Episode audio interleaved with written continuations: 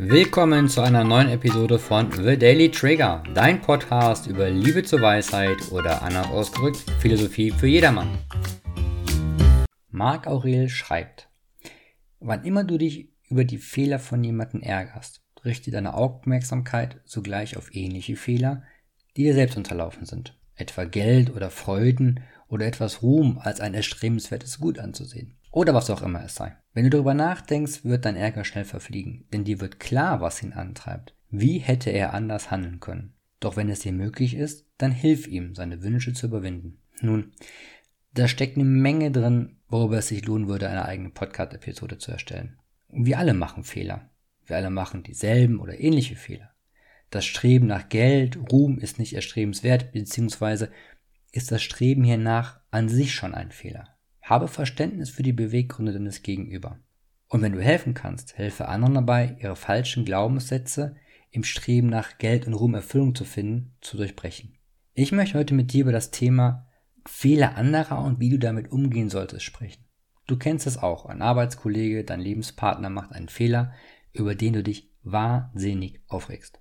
Du kannst es überhaupt nicht verstehen, warum dieser Fehler gemacht wurde. Du könntest vollkommen ausrasten und dich wie verrückt aufregen. Marc Aurel rät uns kurz innezuhalten und uns zu fragen, haben wir nicht schon dieselben Fehler begangen? Uns dieses oder jenes nicht schon selbst passiert?